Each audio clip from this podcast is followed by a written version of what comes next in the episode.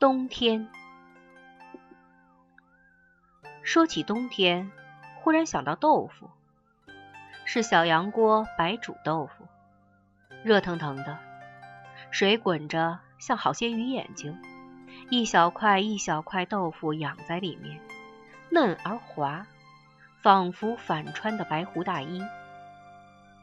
锅在羊炉子上，和炉子都熏得乌黑乌黑，越显出豆腐的白。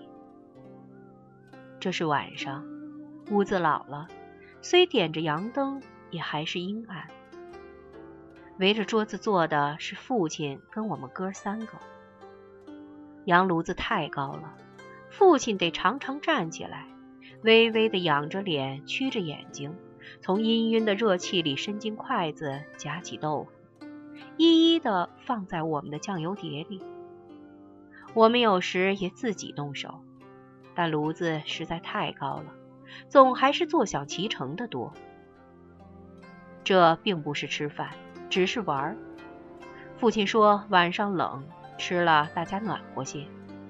我们都喜欢这种白水豆腐，一上桌就眼巴巴望着那锅，等着那热气。等着热气里从父亲筷子上掉下来的豆腐。又是冬天，记得是阴历十一月十六晚上，跟 S 军、P 军在西湖里做小华子。S 军刚到杭州教书，事先来信说我们要游西湖，不管它是冬天。那晚月色真好，现在想起来。还像照在身上。本来前一晚是月当头，也许十一月的月亮真有些特别吧。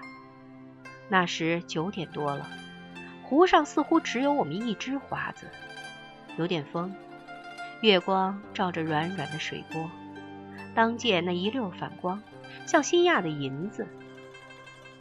湖上的山只剩了淡淡的影子。山下偶尔有一两星灯火。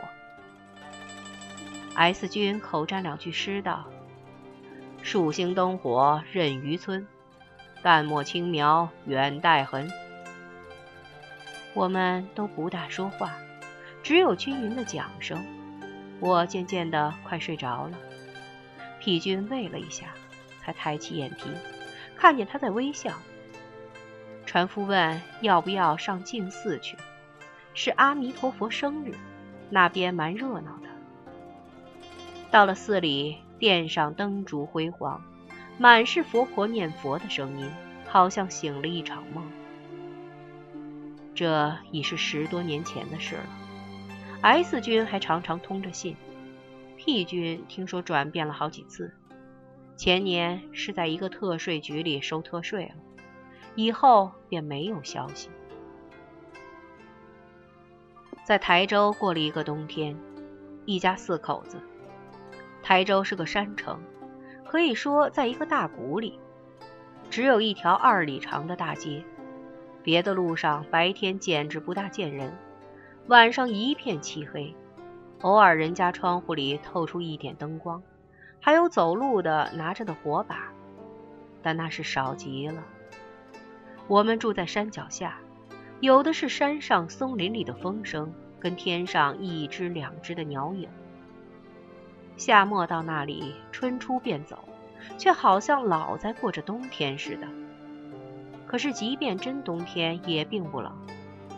我们住在楼上，书房临着大路，路上有人说话，可以清清楚楚地听见。但因为走路的人太少了，间或有点说话的声音，听起来。还只当远风送来的，想不到就在窗外。我们是外路人，除上学校去之外，常只在家里坐着。妻也惯了那寂寞，只和我们爷们儿守着。外边虽老是冬天，家里却老是春天。有一回我上街去，回来的时候，楼下厨房的大方窗开着。并排的挨着他们母子三个，三张脸都带着天真微笑的向着我。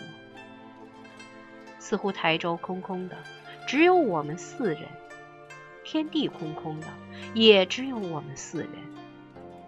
那时是民国十年，妻刚从家里出来，满自在。现在他死了快四年了，我却还老记着他那微笑的影子。无论怎么冷，大风大雪，想到这些，我心上总是温暖。